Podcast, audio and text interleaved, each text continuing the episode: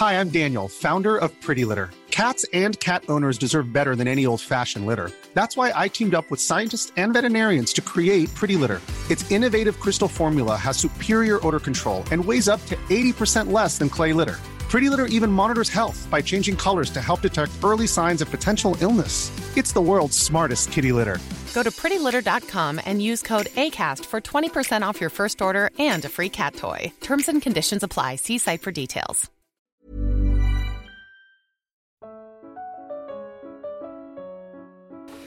Bonjour, merci pour votre fidélité au podcast Orbis. Nous allons parler de l'Europe et de l'Union européenne, un sujet éminemment important. On parle du Brexit, on parle des futures élections européennes à venir en 2019.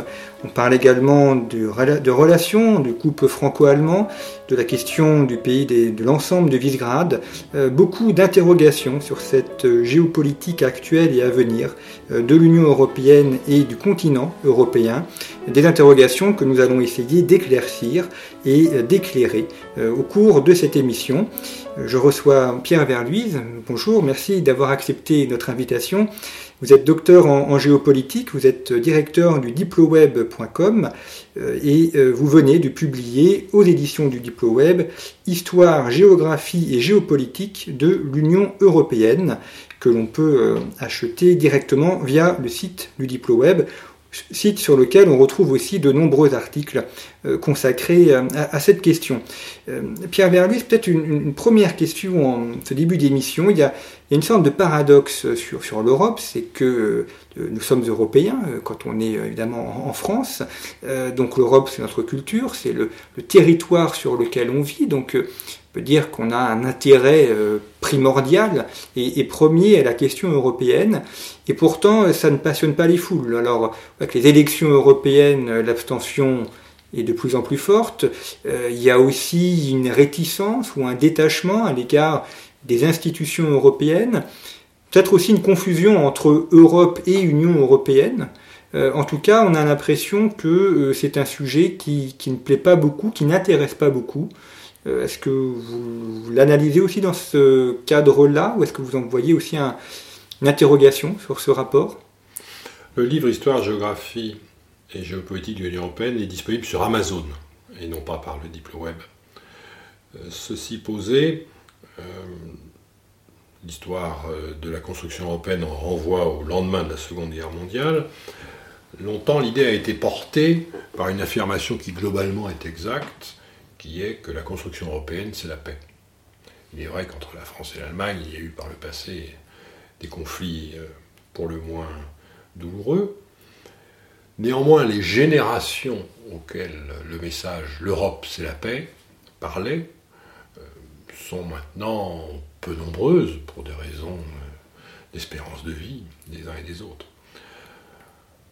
Et ça ne parle pas du tout aux jeunes générations.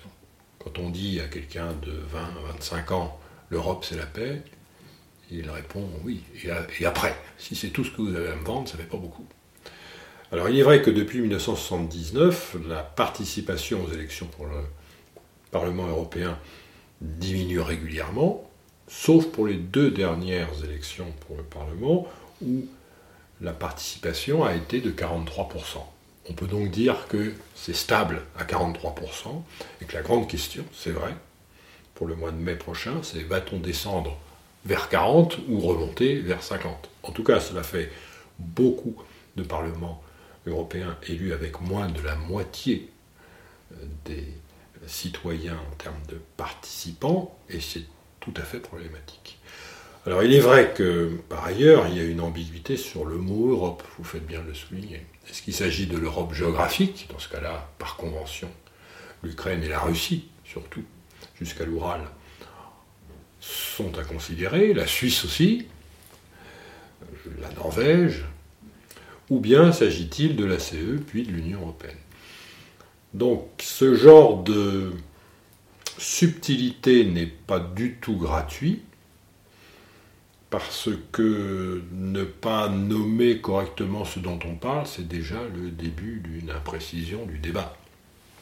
Ce qui amène à une autre idée, c'est qu'il est exact que les questions européennes ont manqué euh, de véritables débats, et depuis des décennies. Prenons un exemple clair qui est abordé dans l'ouvrage, la question des élargissements post-guerre froide, particulièrement en 2004, 2007, 2013.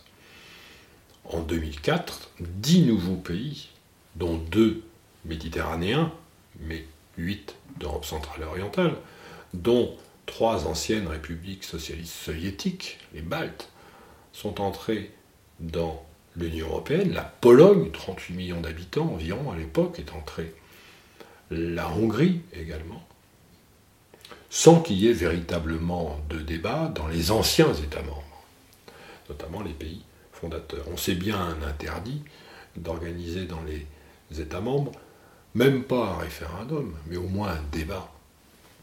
Je vous invite à vérifier dans les archives les éléments de communication qui étaient mis à disposition par la Commission européenne aux rédactions. C'était dormez tranquille, maman s'occupe de tout, demain sera comme hier. Le passage de 15 à 25 ne changera rien.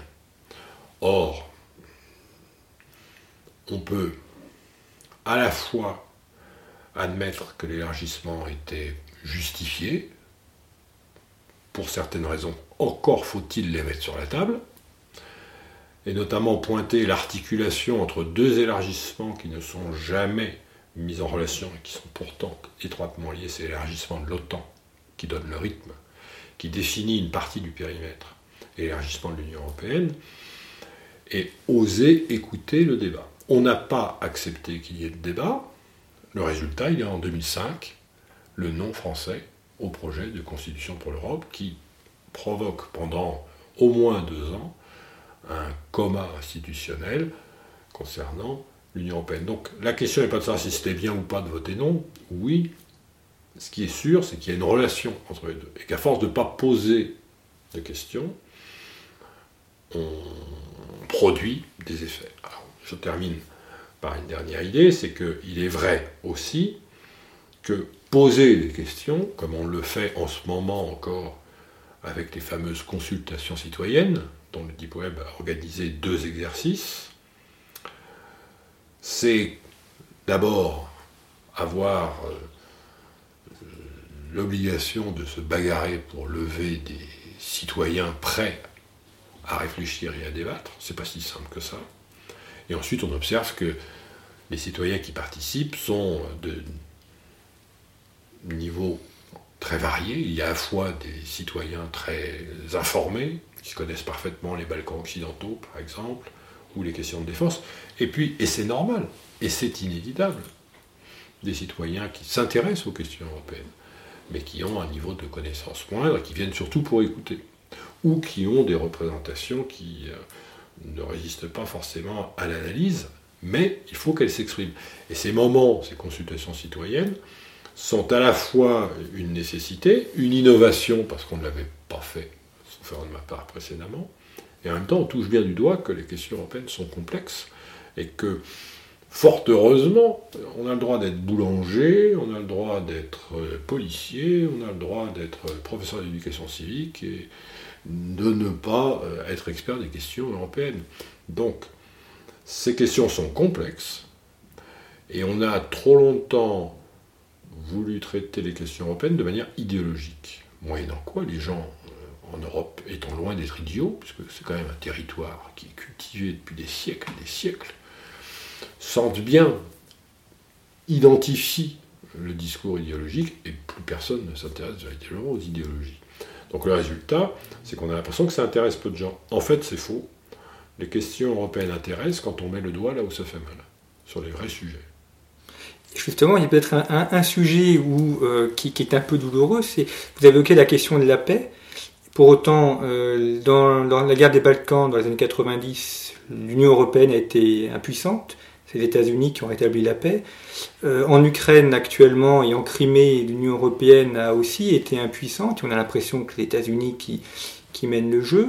Et puis sur la question migratoire, euh, impuissance aussi d'un front commun et uni. Et là, ce sont les États qui prennent chacun des, des dispositions euh, les uns après les autres.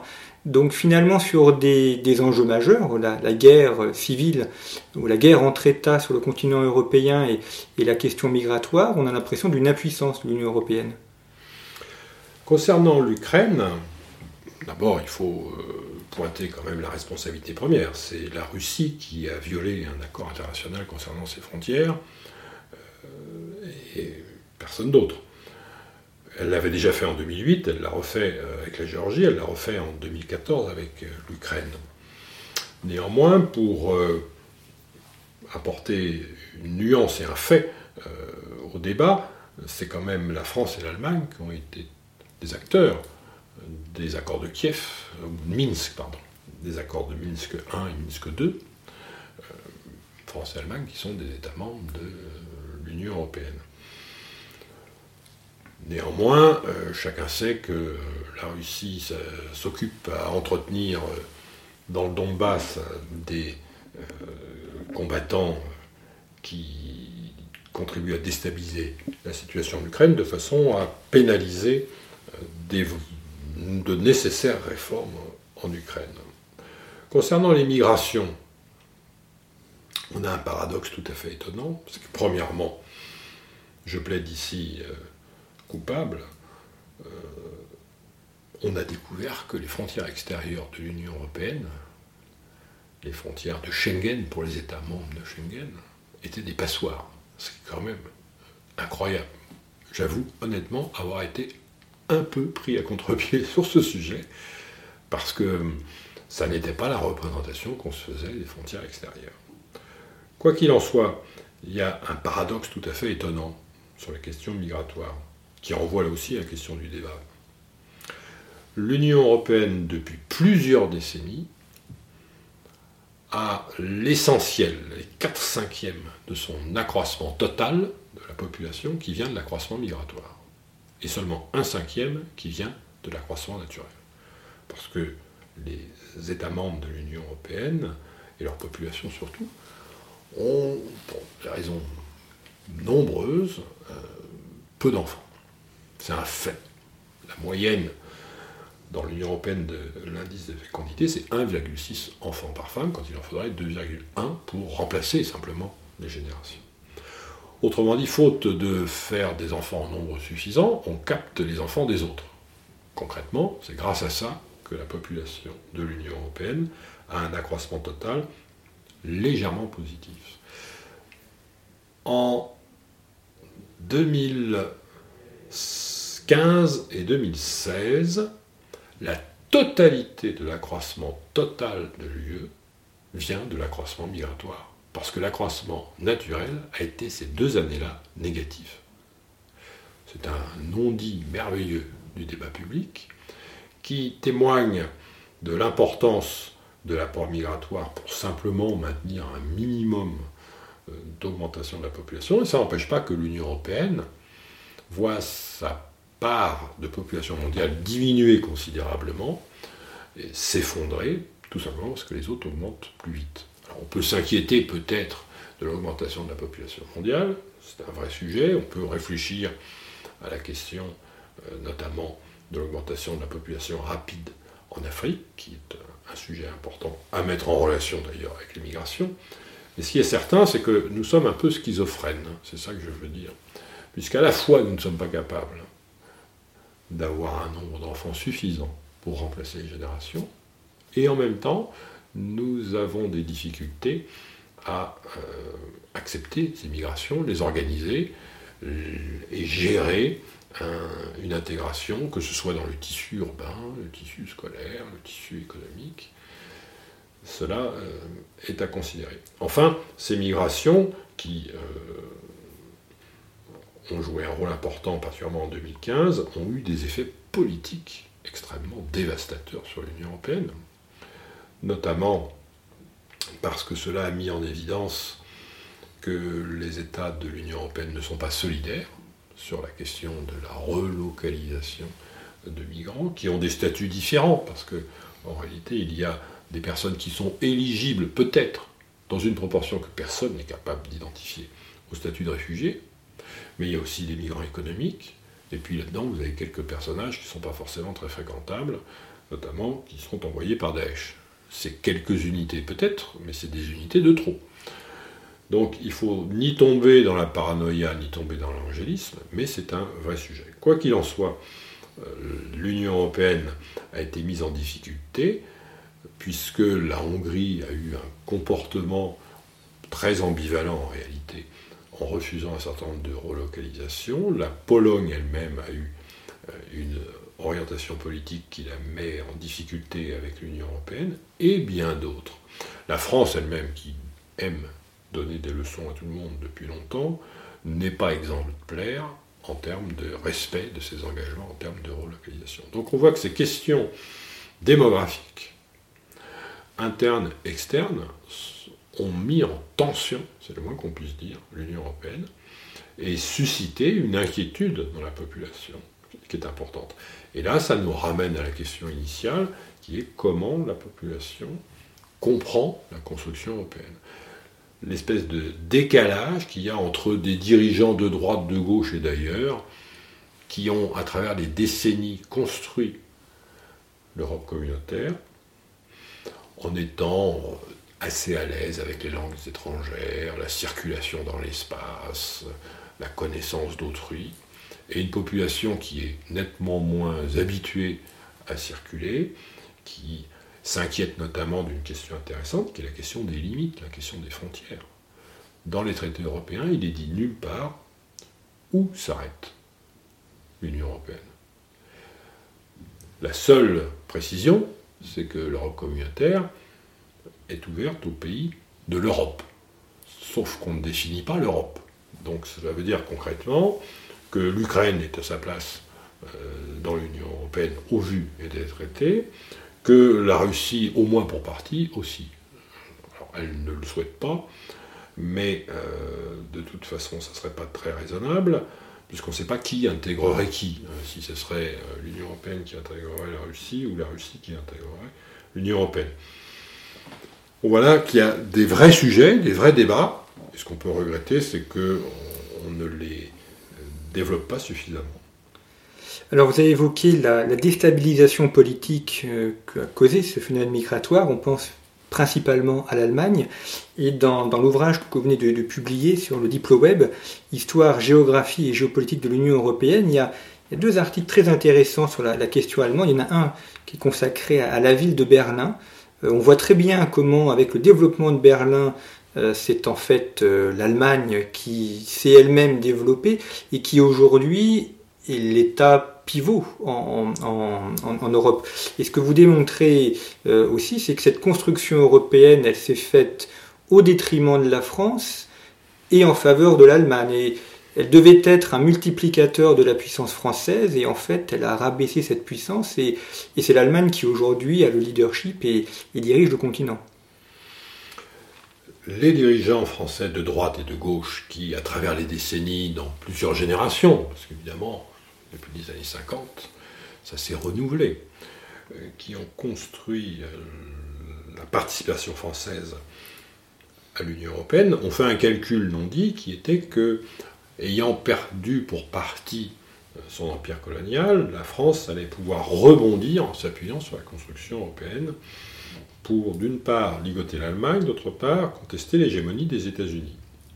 Quand on fait le bilan de ces idées de façon un peu froide, il faut être très très malin pour arriver à prouver que la France aujourd'hui domine l'Allemagne fédérale.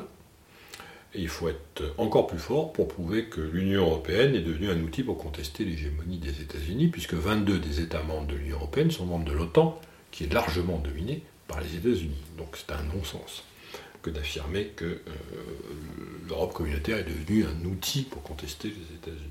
On peut même, comme je l'énonçais tout à l'heure, montrer qu'en réalité ce sont les élargissements de l'OTAN post-guerre froide qui ont décidé du périmètre et du calendrier pour partie des élargissements de l'Union européenne. Alors est-ce que ça s'est fait au détriment de la France? Est-ce que ce sont les autres qui sont méchants? Euh, est-ce que nous sommes dans un complot? Non, nous sommes mauvais. Euh, nous avons été mauvais, tout simplement. On a fait des calculs et on s'est trompé. Euh, c'est ça qui est peut-être dommage. Quant à l'Allemagne, bien sûr, elle a plutôt mieux fait ses affaires que la France. D'abord, elle a réussi à imposer sa réunification, ce qui n'était pas si simple que ça en novembre et décembre 1989. La France était debout sur les freins, c'est peut-être aussi pour ça qu'on a fait payer derrière l'addition.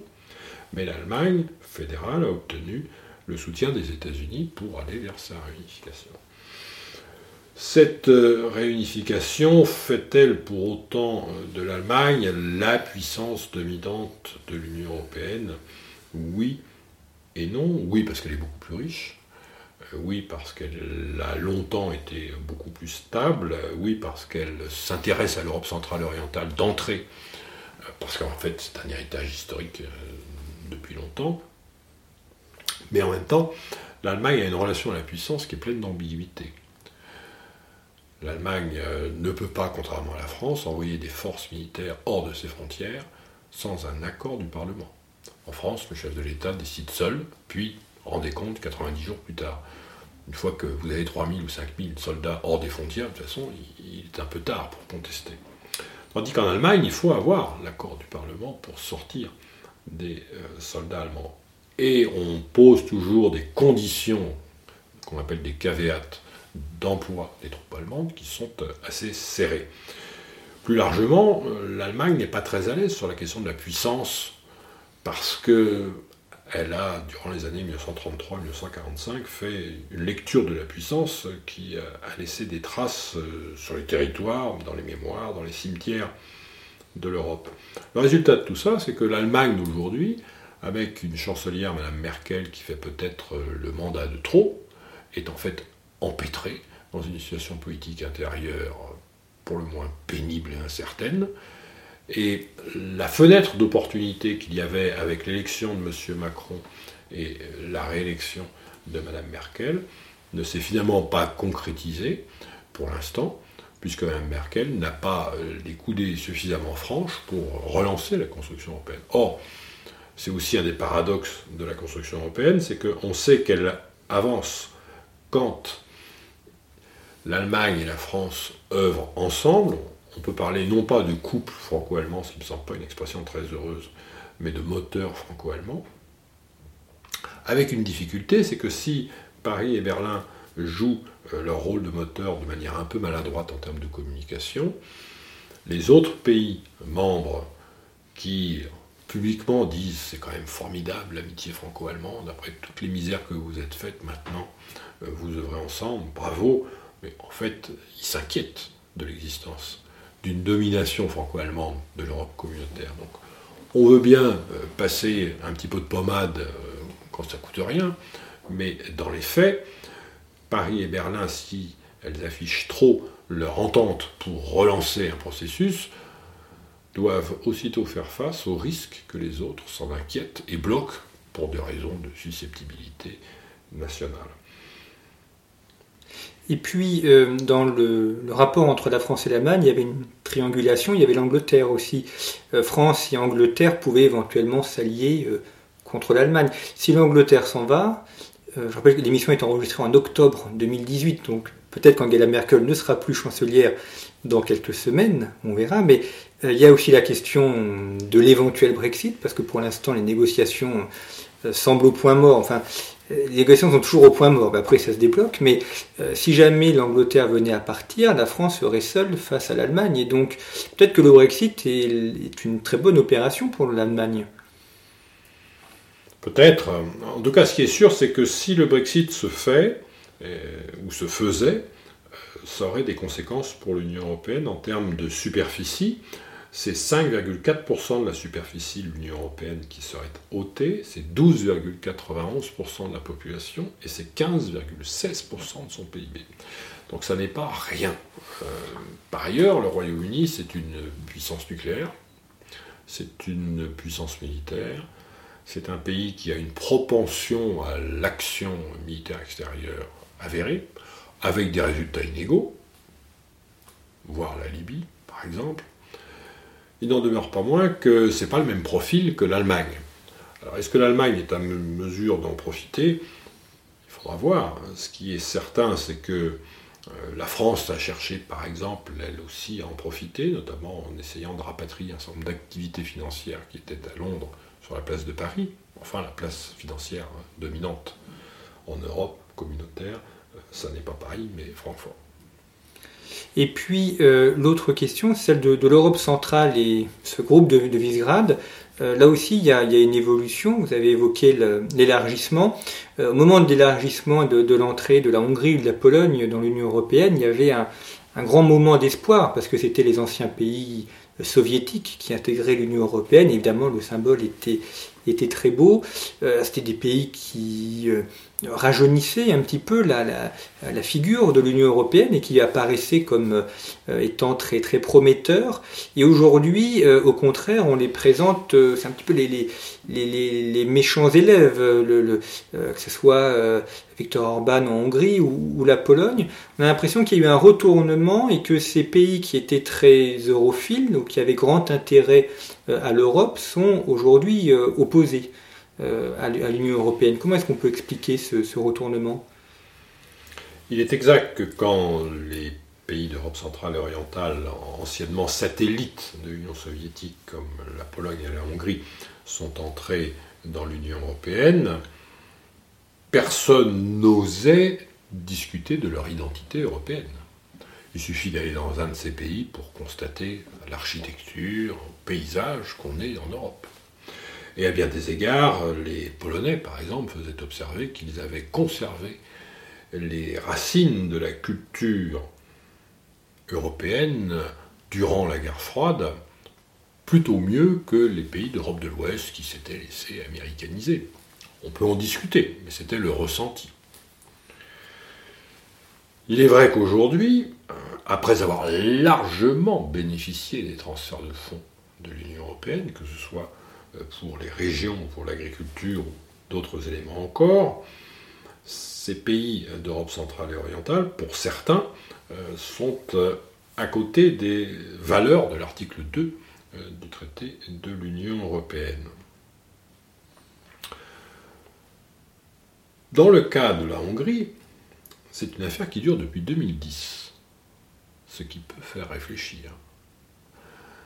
Pour ma part, j'ai dès 2011 écrit sur le diplôme un article qui fait environ une vingtaine de pages papier pour montrer point par point en quoi M. Orban commençait à s'asseoir, notamment sur la question de la séparation des pouvoirs, qui est une question forte et importante sur la question du pluralisme des médias, qui est une question à considérer, sur la question des minorités, pourrait-on ajouter.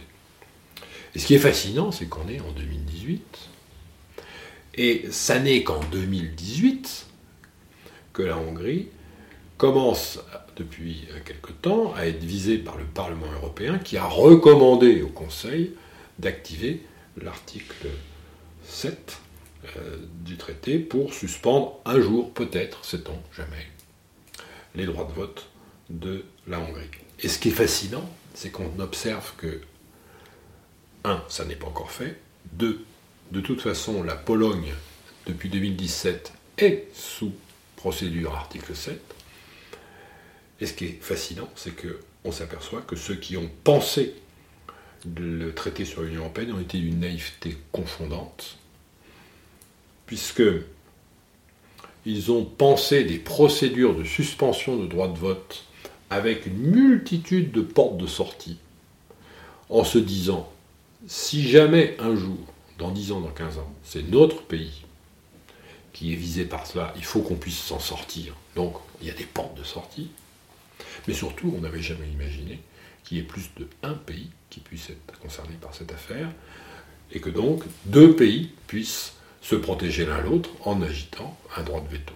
Donc on a aujourd'hui plusieurs pays d'Europe centrale et orientale qui ont fait savoir que si euh, la Hongrie ou la Pologne étaient arrivés en bout de procédure, ils lèveraient la main et stopperaient le processus. Donc ça veut dire que cette arme atomique de l'article 7 est en fait un pétard mouillé.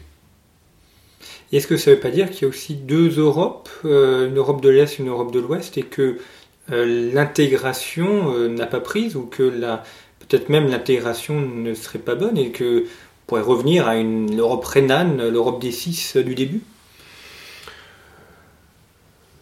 C'est une vraie question. On peut aussi revenir euh, au temps des Capétiens et revenir euh, en arrière, peut-être sur le papier, mais dans les faits, non. Euh, c'est-à-dire que dans les faits, on ne va pas rembobiner l'histoire.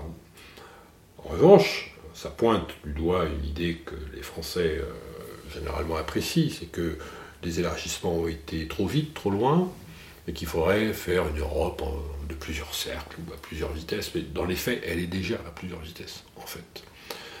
Euh, puisqu'il y a ceux qui sont dans l'euro, ceux qui ne sont pas dans l'euro, ceux qui sont en Schengen, ceux qui ne sont pas en Schengen, ceux qui ont un PIB par habitant, on ça, pouvoir d'achat au-dessus de la moyenne de l'UE, et les autres, on peut continuer comme ça à l'infini. Ça pose des véritables questions, et finalement, on s'aperçoit que l'Union européenne souffre de n'avoir jamais été pensée de manière géopolitique. Tout simplement. C'est-à-dire qu'on ne s'est pas posé la question. Ces pays qu'on veut faire rentrer,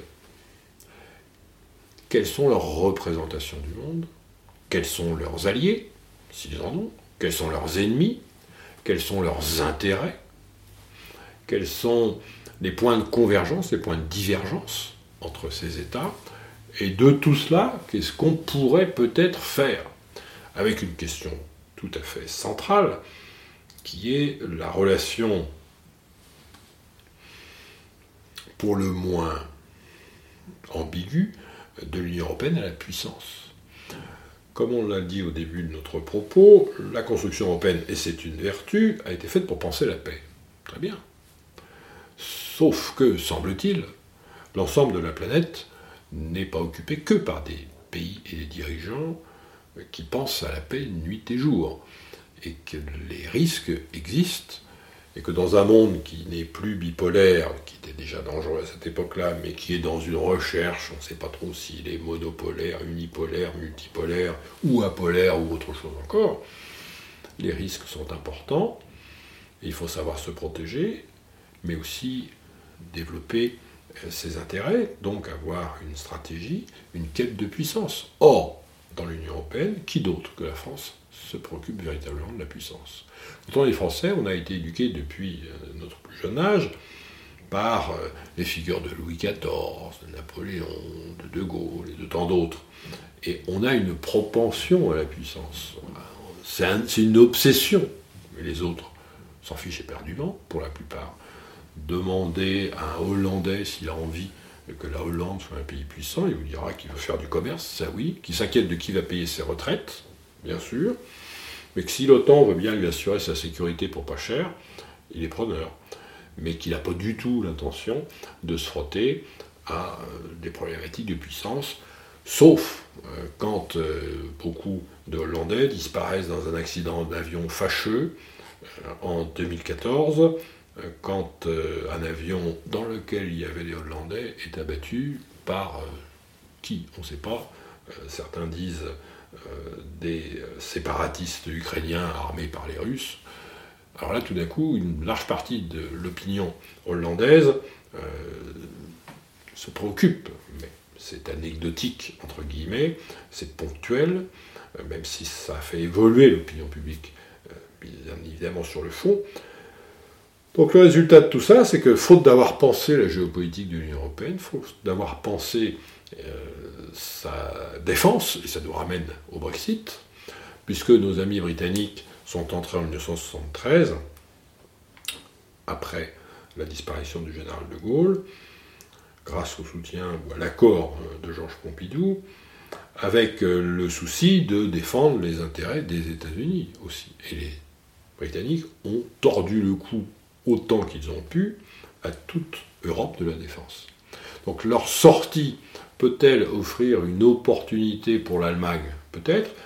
Une opportunité pour créer une Europe de la défense? Peut-être également. Mais euh, ça n'est pas gagné. On part de très bas, on part de très loin, on part avec des inquiétudes, notamment sur l'articulation entre l'OTAN et une Europe de la défense qui serait pour partie autonome par rapport à l'OTAN. Ce sont des questions qui sont bien connues, ce sont des questions récurrentes. M. Trump peut dans un sens créer, grâce à sa manière de faire, une inquiétude qui peut pousser les Européens à prendre conscience qu'ils sont devenus trop dépendants des États-Unis. Madame Merkel apprécie peu les numéros de M. Trump sur l'OTAN, sur la trop faible participation de l'Allemagne aux efforts de défense de l'OTAN, et s'est inquiété de la qualité de la garantie de sécurité apportée par l'OTAN via les États-Unis ou les États-Unis via l'OTAN. Donc il faut découvrir que le monde est comme il l'a toujours été, euh, et comme il le sera quelque temps encore probablement, conflictuel. Et dans cette conflictualité, Pierre Verluise, il y a le, sujet de, l'extraterritorialité du droit et puis de, euh, des sanctions que les États-Unis ont, imposées à, l'Iran. On a vu que ça, ça a pénalisé les entreprises européennes et notamment euh, françaises et, allemandes. et pour autant, il n'y a pas encore de réaction coordonnée ou on a cherché une manière de, contourner cette interdiction sans y être vraiment arrivé. Cette extraterritorialité euh, du droit des États-Unis, de la politique des États-Unis, elle est déclarée, mais elle n'est pas reconnue euh, nulle part. Simplement, on accepte euh, cet état de, fait, et c'est tout à fait discutable.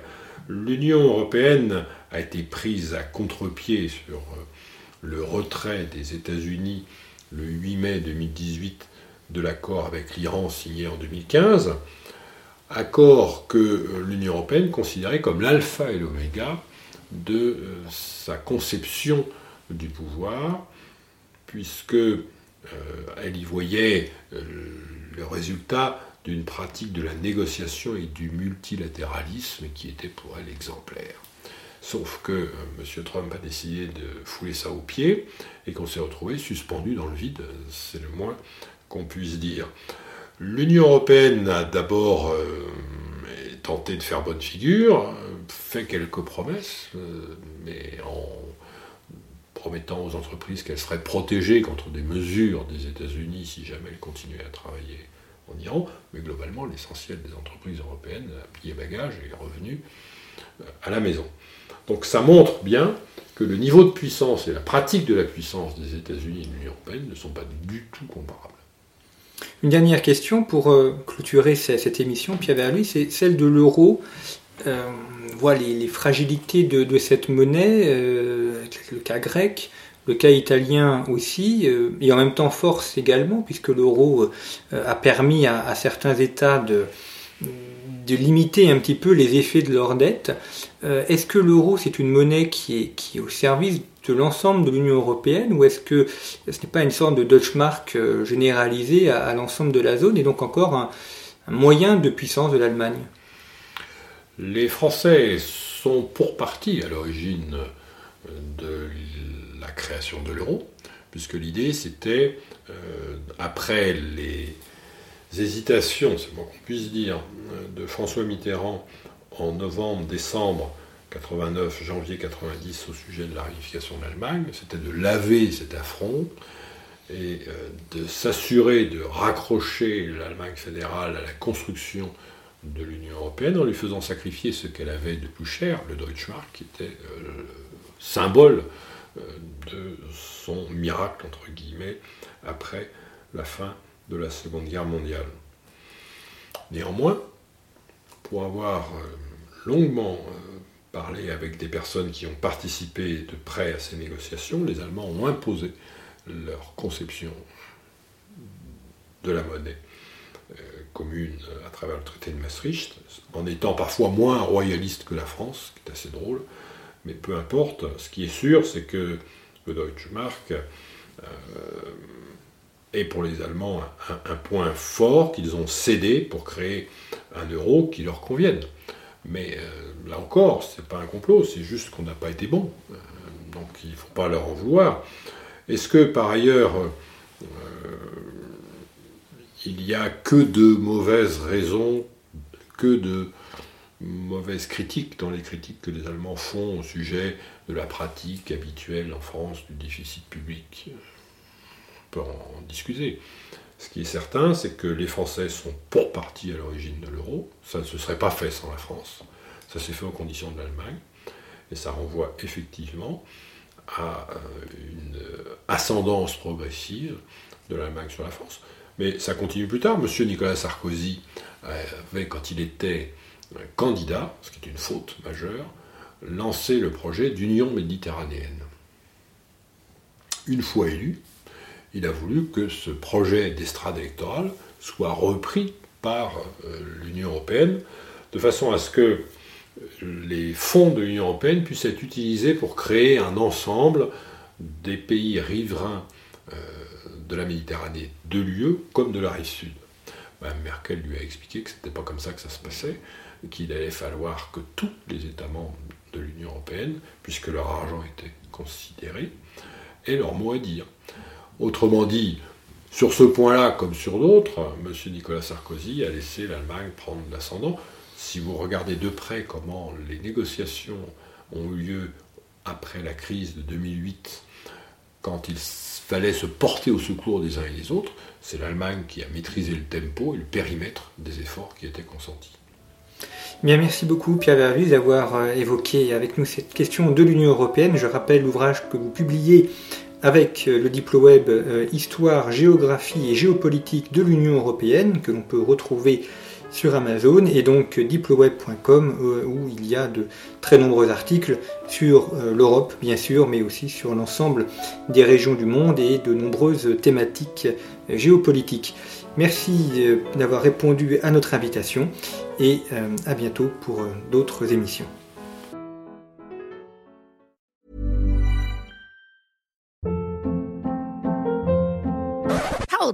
What was that? Boring. No flavor. That was as bad as those leftovers you ate all week. Kiki Palmer here, and it's time to say hello to something fresh and guilt-free. Hello Fresh. Jazz up dinner with pecan-crusted chicken or garlic butter shrimp scampi. Now that's music to my mouth. Hello Fresh. Let's get this dinner party started. Discover all the delicious possibilities at hellofresh.com.